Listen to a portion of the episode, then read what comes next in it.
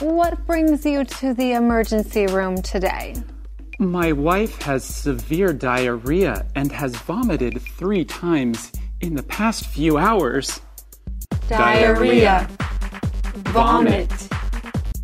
Do you have any other symptoms? Symptom. Feel weak, nauseous, and have a bad headache. Weak. Nauseous. Headache.